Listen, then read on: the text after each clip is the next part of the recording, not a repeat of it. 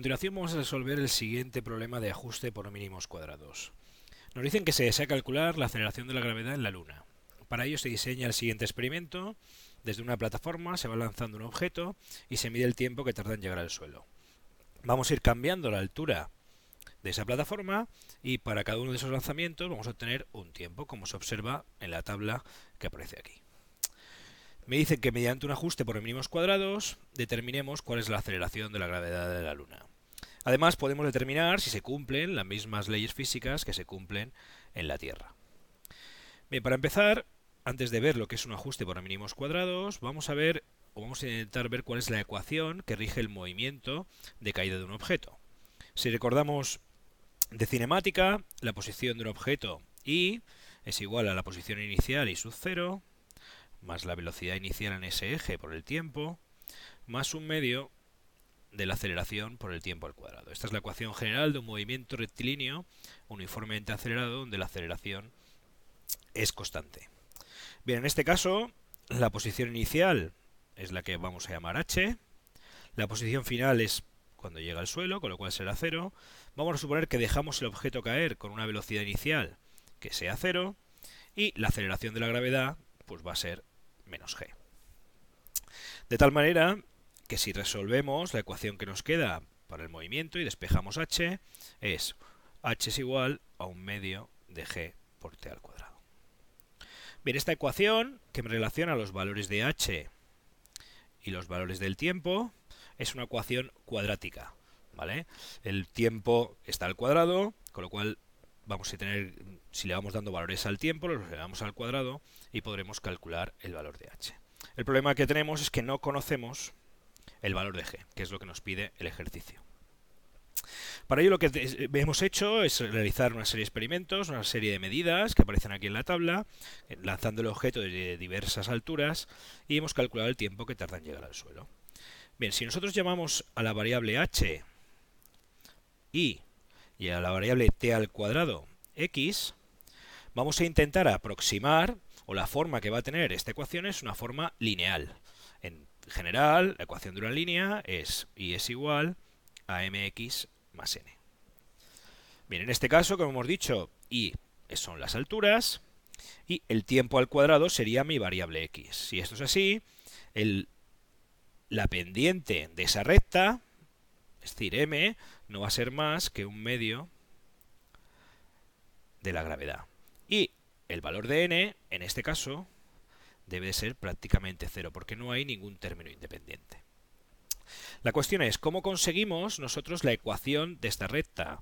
La función continua que me relaciona y con x. Una vez que lo que vamos a hacer por el ajuste por mínimos cuadrados, lo que nos va a permitir es calcular la ecuación de esta recta. Vamos a calcular la ecuación de la recta que mejor se ajusta a los datos experimentales que nosotros hemos obtenido. Esa ecuación de esa recta me va a permitir además pues predecir cuál puede ser o cuál es la altura desde la que se lanza un objeto si sustituyo el tiempo al cuadrado. Es decir, si yo sustituyo el valor de x, una vez conocido el valor de la pendiente y de ordenar el origen, podré saber el valor de y.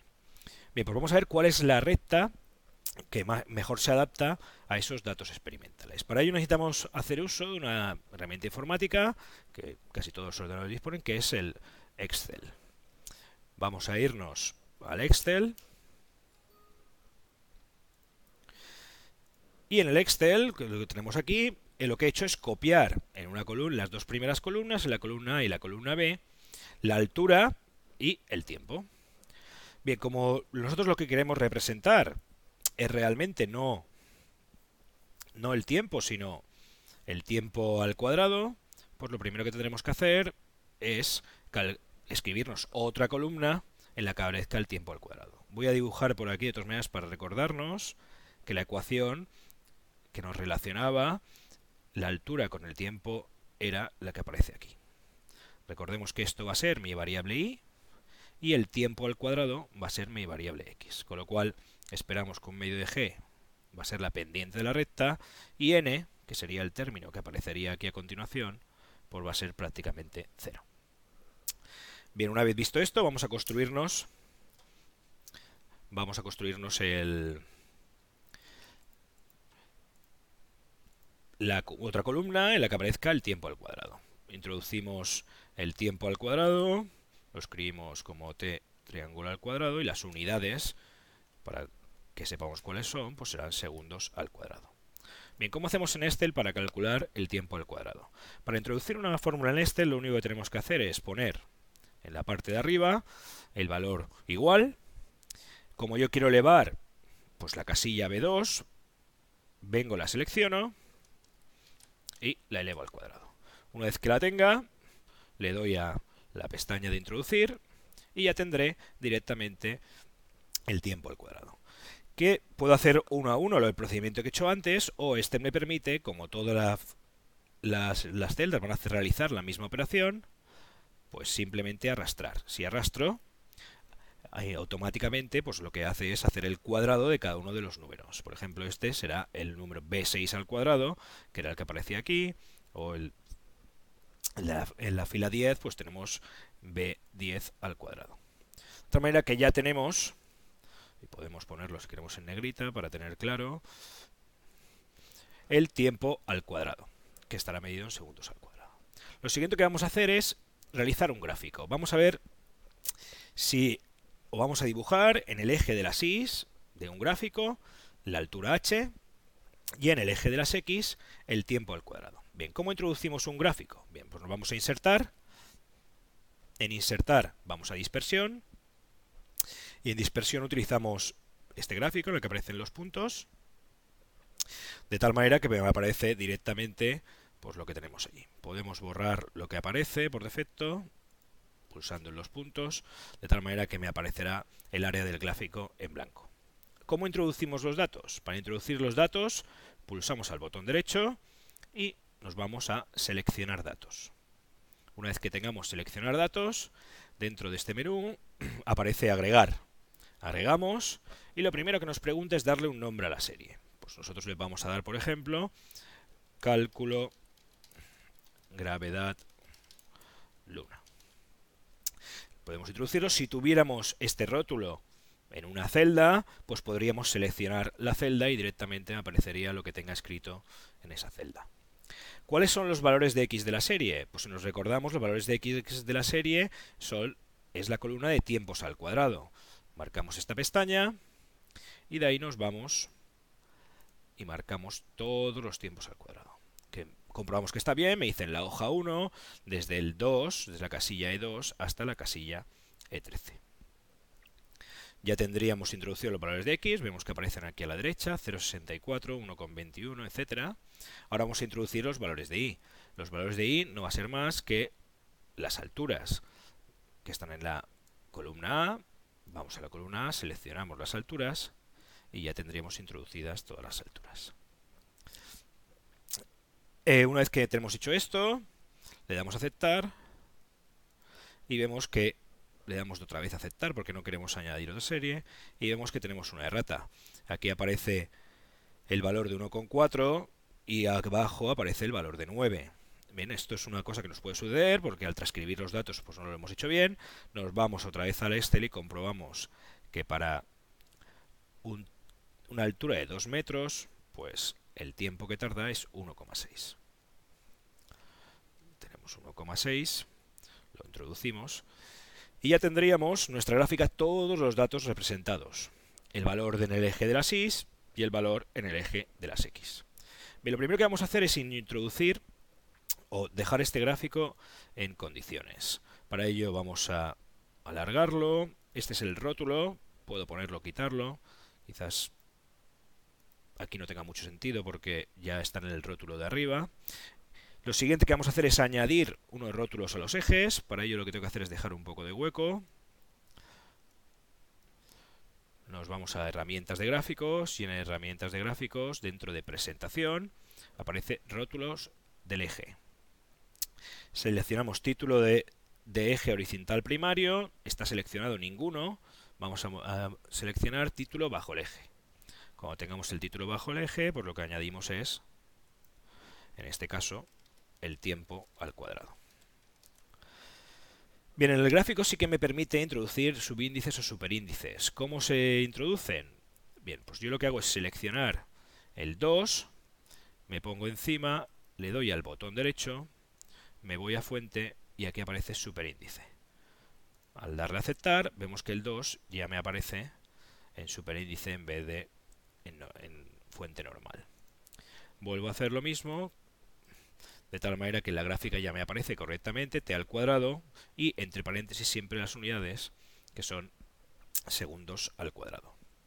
Vamos a hacer lo mismo, introducir un rótulo en el eje de la SIS, y para ello nos vamos a, de nuevo a presentación, rótulo del eje, título de eje vertical primario, y elegimos título girado. Si elegimos título girado, nos lo pone girado, nos lo pone vertical. En este título lo que vamos a introducir es altura en metros. Bien, podemos ahora, si queremos, pues hacer la gráfica un poco más grande para ajustar a la zona. A partir de aquí, pues cada uno que decida cómo le gusta más. Puedo quitar estas líneas verticales si me interesa quitarlas, ponerle horizontales por si quiero verlo más claro o directamente quitar todas. Bien, uno, volviendo a los datos, ya se da cuenta que los datos experimentales tienen forma de una línea recta.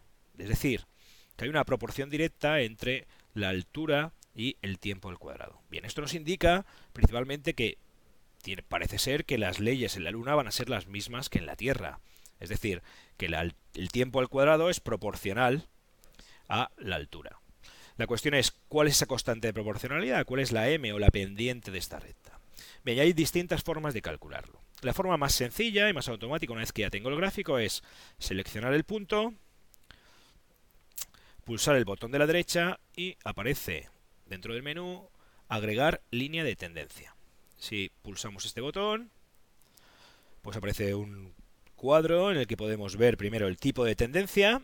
Nosotros vamos a intentar siempre que sea lineal. De hecho, lo que hemos hecho antes es convertir una cuadrática en una lineal al llamar a x t al cuadrado. De tal manera que ahora es lo que esperamos es que sea una línea, lo que obtenemos. Puedo darle un nombre a esa línea que me va a dibujar. Pues por ejemplo podemos llamarlo ajuste recta. Y lo demás, esto no es importante, extrapolar, y lo que sí que es muy importante es lo que aparece en la parte de abajo. Aparece señalar intersección, presentar ecuación en el gráfico o presentar el valor r cuadrado en el gráfico. Bien, si nosotros estamos seguros de que la ordenada en el origen va a ser 0, podemos forzar a que la recta pase por el punto 0, 0. Eso se haría marcando esta opción. Las, otras dos opciones hay que marcarlas siempre. En una me va a dar la ecuación de esa recta y otra el coeficiente de correlación r al cuadrado. Este coeficiente r al cuadrado me va a decir cómo de bueno es el ajuste, es decir, cómo se ajusta de bien la recta a los puntos. De momento voy a dejar, no voy a señalar la intersección, luego volveré a ver cómo cambia si, si la señalo. Bien, le damos a cerrar y automáticamente me aparece una recta, que hemos llamado ajuste recta, que es la que mejor se ajusta a todos los puntos. Y esa recta pues tiene una pendiente y una ordenada en el origen. Vemos que la pendiente es 0,8166x menos 0,0526. Bien, este valor de i que aparece aquí directamente, podemos escribirlo aquí abajo, es el que tenemos aquí. Y es igual a una pendiente, que en este caso es 0,8166, multiplicado por x, más una ordenada en el origen, que en este caso es negativa, de valor 0,0526. Bien, a priori ya podemos ver varias cosas. Primero, la ordenada en el origen realmente está cercana de 0, pero no es 0, y la pendiente pues tiene un valor de 0,8166. Bien, a partir de este valor de pendientes del que yo voy a calcular a posteriori el valor de la gravedad. Bien, podemos calcular esto de otras formas. Podemos calcularlo directamente, si queremos, sin necesidad de sin necesidad de hacer la gráfica. La forma de hacerlo es utilizando las fórmulas que tiene Estel dentro. Entonces, vamos a llamar Vamos a escribir el valor de la pendiente y directamente, sin hacer ninguna gráfica, uno puede calcular el valor de esa pendiente utilizando la siguiente expresión. Recordemos que para introducir una fórmula en Excel hay que poner siempre el igual, igual, y la función que vamos a utilizar para calcular el valor de la pendiente se llama pendiente. ¿Vale? Si escribimos ya el valor de pendiente, directamente abajo me dice lo que tengo que introducir como argumentos. Tengo que introducir la, columna de las y primero, punto y coma, la columna de las x. La columna de la y, pues es la que tenemos aquí. Escribimos un punto y coma y la columna de las x es el tiempo al cuadrado, que es la que aparece aquí. Cuando ya tengamos cerrado el paréntesis, le damos a aceptar y aparece el valor de la pendiente con más decimales. Si nos damos cuenta es exactamente el mismo que me ha dado la gráfica, 0,8166, pero aquí me da 4 decimales más. Puedo hacer exactamente lo mismo para ordenar el origen. ¿Cuánto vale la ordenada en el origen? La ordenada en el origen, la fórmula que tengo que utilizar es igual y en vez de escribir pendiente, escribo intersección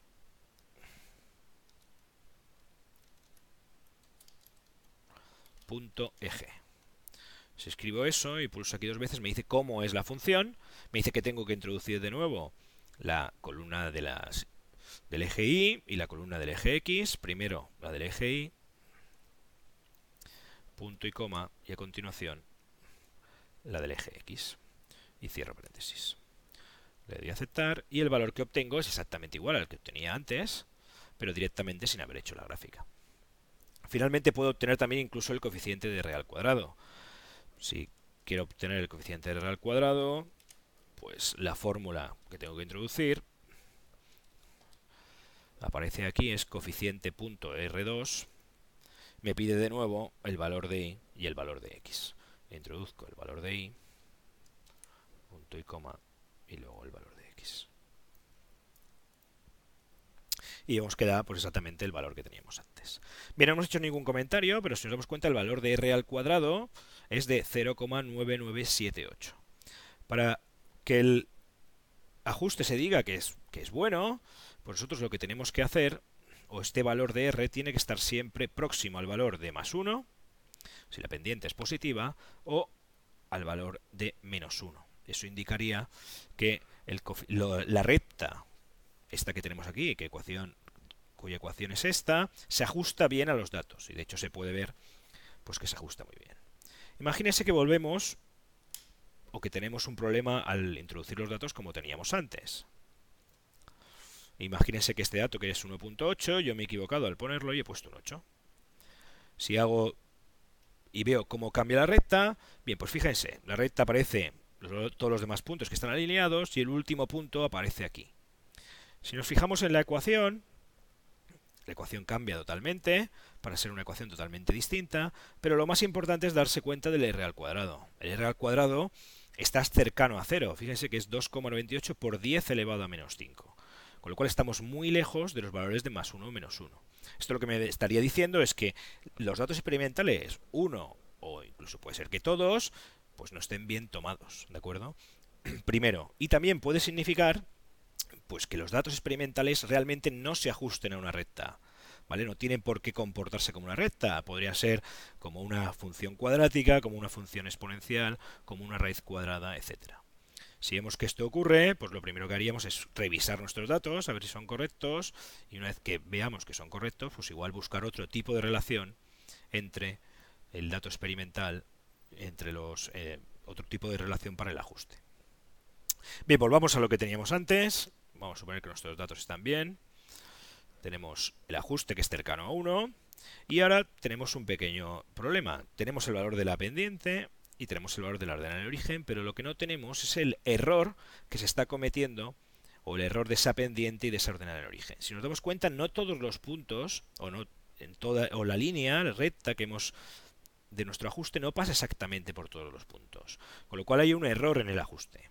¿Cómo calculamos el error de esa pendiente y de esa ordenada de origen? Bien, pues de nuevo hay dos formas. La primera, más directa posiblemente, es hacerlo mediante fórmulas, otra vez. ¿Cómo se obtiene esto? Bien, pues lo que hay que hacer es primero seleccionar una parte del gráfico, da igual dónde, una porción que contenga dos columnas y dos filas. Cuando tengamos esto, nos vamos aquí donde se introducen las fórmulas y escribimos una nueva fórmula que se llama estimación lineal. Bien, esa fórmula tiene cuatro argumentos. Primero, introducimos eh, la fila, perdón, la columna de las is, en este caso las alturas. Punto y coma. El segundo argumento, introducimos la columna de las x, igual que hemos hecho antes para calcular la pendiente, la ordenada en origen y r al cuadrado. El tercero, que empieza a ser importante, eh, introducimos si queremos que me haga una estimación lineal o un ajuste teniendo en cuenta que pase por el cero, es decir, que el valor de la constante sea cero, o que no sea cero, como hemos hecho antes, que el valor de n no sea cero. Si introducimos el valor de cero, aquí me calcularía o haría que pasara por cero. Si introducimos el valor de 1, lo que le estamos diciendo es que no tenga en cuenta eso y que calcule la ordenada en el origen. Y por último, lo que le estamos pidiendo es que nos dé más datos estadísticos o no. Si introducimos un 1, un 1 me va a dar más datos estadísticos y dentro de esos datos estadísticos está el error de la pendiente y el error de la ordenada en el origen como veremos. Con lo cual introducimos también un 1. Si introdujéramos un 0, pues no me los daría. Cierro el paréntesis y antes de hacer nada, lo que hago, y esto es importante, es pulsar la tecla control, la tecla mayúsculas y una vez que tengo esas dos pulsadas, pulso enter. Si hago esto, automáticamente en esa zona se me ha llenado de números. ¿Vale? Entonces recuerdo, primero pulsamos control y mayúsculas las mantenemos pulsadas y a continuación pulsamos enter, de tal manera que pues me escribe todos los valores o me rellena toda la zona que había seleccionado. Bien, ¿y qué son estos valores? Bien, estos valores, algunos ya podemos empezar a reconocerlos. El primero de todos, que aparece aquí arriba, el 0,8166, es exactamente el valor de m, de la pendiente. Y el de la derecha es el valor de n. Si nos vamos abajo, estas filas nos da exactamente el error de m y esta columna de aquí el error de n. O sea que el error de m va a ser 0,01201, etcétera, y el error de n va a ser 0,054, etcétera. En la tercera fila nos da este valor, que si nos damos cuenta es el valor de r al cuadrado. Y aquí a la derecha lo que me está dando es algo que se llama el error típico, es decir, qué error cometo en h si introduzco un valor cualquiera de t. Pues me está diciendo que el error que estoy cometiendo es aproximadamente de 0,08 metros. Bien, los otros cuatro datos, pues lo digo por curiosidad, aunque no lo vamos a utilizar, son los grados de libertad. Este es el valor de un estadístico f, que me sirve para saber si el análisis es bueno o no, ya lo veremos a continuación. Esta es la suma de los cuadrados de, de los tiempos, y esto simplemente se llama la suma de los cuadrados de los residuos. No son importantes para lo que vamos a ver ahora. A nosotros lo que más nos interesa es el error de la pendiente y el error de tal manera que el valor de m, en definitiva, va a ser el 0, bueno, recuerden que primero tenemos que escribir el error. Podemos escribirlo con una o dos cifras significativas, porque la primera es un 1. Pues lo escribimos si quieren con 2. 0,0012. Y la pendiente, pues tendremos que llegar hasta el tercer decimal 0,817. ¿Vale? Ese es el valor de la pendiente con su error. Y el valor de la ordenada en el origen, pues de nuevo, tendríamos 0,005 y aquí tendrías menos 0,005. Bien, si nos damos cuenta, una vez que hemos introducido el error, el valor de n es compatible con 0, con lo cual indica que n podría ser, teniendo en cuenta el error, 0, que es lo que esperamos. Y este es el valor de la pendiente, a partir del cual podríamos obtener el valor de la gravedad, como haremos a continuación. Bien, antes de acabar con el Excel, quiero enseñarles también otra forma de calcular pues, el error de m y el error de n. Para ello lo que tenemos que utilizar es directamente una herramienta que nos da Excel que se llama análisis de datos. Si se vienen al menú superior y pulsan en datos, pues si lo tienen activado, les aparecerá aquí a la derecha o en alguna parte del menú Análisis de datos. Bien, muchas veces, si uno no lo utiliza nunca, no aparece esta pestaña para poder utilizarla. ¿Cómo se activa? Bien, se activa dependiendo de la versión de Excel que tengamos. En esta versión, pues uno se va a archivo, en archivo va a opciones, se le abre este, se despliega este cuadro, dentro de este cuadro se va a complementos, en complementos se va abajo del todo a administrar ir, y cuando pulsa es el botón de ir le aparecen los complementos disponibles. El complemento disponible, pues el que hay que marcar si no lo tienen marcado, es el de herramientas para análisis. Lo marcamos, le damos a aceptar y debería aparecer ya en la pestaña de datos análisis de datos. Bien, cuando estoy en análisis de datos, pues pulso en este botón y me permite hacer muchas, muchas operaciones estadísticas, pero a nosotros la que nos interesa es la de la regresión. Nos vamos a regresión, le damos a aceptar y lo que tenemos que hacer es seleccionar los datos de los que queremos que haga la regresión. Bien, el rango de i. El rango de i puedo introducirlo, es la altura, incluso puedo introducirlo con el rótulo. Ya veremos ahora por qué. El rango de x también puedo introducirlo y de nuevo lo introduzco hasta con el rótulo. Si los he introducido con los rótulos, marco la pestaña de rótulos, ¿de acuerdo? Si no los hubiera introducido, si hubiera introducido solo los valores, pues la pestaña de rótulos no tendría que marcarla. Marco la pestaña de rótulos y no es necesario marcar nada más. Lo único es dónde queremos que nos lo muestre. Lo más cómodo es normalmente en una hoja nueva. Cuando ya esté todo marcado, pues le damos a aceptar. Cuando le damos a aceptar en una hoja nueva, que aquí la he llamado hoja 6, normalmente la llamará, si no tienen otras hojas abiertas, pues hoja 4, y aparece una tabla con muchos datos estadísticos, la mayoría ya conocidos. Bien, lo primero que aparece son los coeficientes de correlación. El coeficiente de correlación y el coeficiente de determinación. Son exactamente iguales, uno está elevado al cuadrado y el otro no. Vemos que es exactamente igual al valor que nosotros teníamos antes. A continuación, lo que les aparece pues es un análisis estadístico de la varianza, que ahora entraremos simplemente o daremos algún detalle. Y lo más importante es lo que aparece aquí. En estas dos filas me aparece primero la pendiente dentro de coeficientes, pues la pendiente que multiplicaría a t al cuadrado es 0,8166, como teníamos antes, y la ordenada de origen, que es menos 0,05. Y por otro lado me aparecen los errores de ambas, los mismos errores que teníamos que habíamos calculado antes, el 0,012 y el 0,054. Además, y aparecen muchos más datos, los más importantes o el que tenemos que tener en cuenta es, de nuevo, el R al cuadrado, ver que sea próximo a 1, y en el análisis de varianza lo único que tienen que fijarse es que el valor crítico de f siempre sea menor que 0,05. En este caso es muy pequeño, es 1,16 por 10 elevado a menos 14, que es muchísimo más pequeño que 0,05. Siempre que este valor sea menor que 0,05, el ajuste que estamos haciendo es bueno. Si en cambio este valor fuera superior, el ajuste que estamos haciendo es malo y de nuevo, pues ya mis datos experimentales no se deben de ajustar a una recta por la razón que sea, bien porque lo hayamos tomado los datos en malas condiciones, bien porque la ley física que estamos buscando no sea de tipo lineal, etcétera.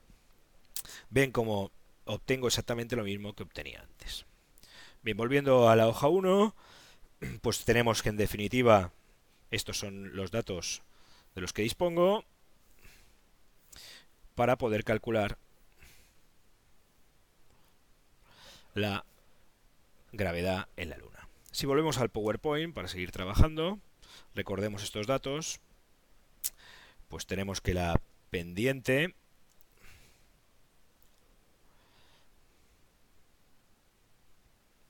hemos visto que era 0,817 más menos 0,012.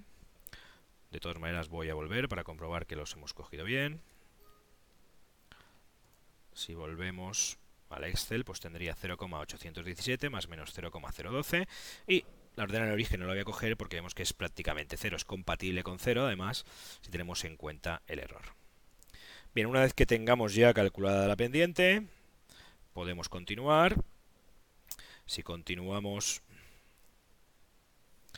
Pues lo que nosotros sabemos es que la pendiente está relacionada con la gravedad como g partido por 2, o podemos despejar g y va a ser igual a 2 veces m. De tal manera que la aceleración de la gravedad, lo único que tenemos que hacer es multiplicar por 2 el valor de la pendiente. Teníamos pues 0,817, que multiplicado por 2 me da 1,634. Y el error, de nuevo, podemos hacer tratamiento de errores para verlo, pero simplemente va a ser multiplicar el error por 2, va a ser 0,024. Bien, como vemos esta cifra está mal escrita, tenemos dos cifras significativas en el error. El resultado final de la gravedad pues será 0,02 y 1,63 metros partido segundo al cuadrado.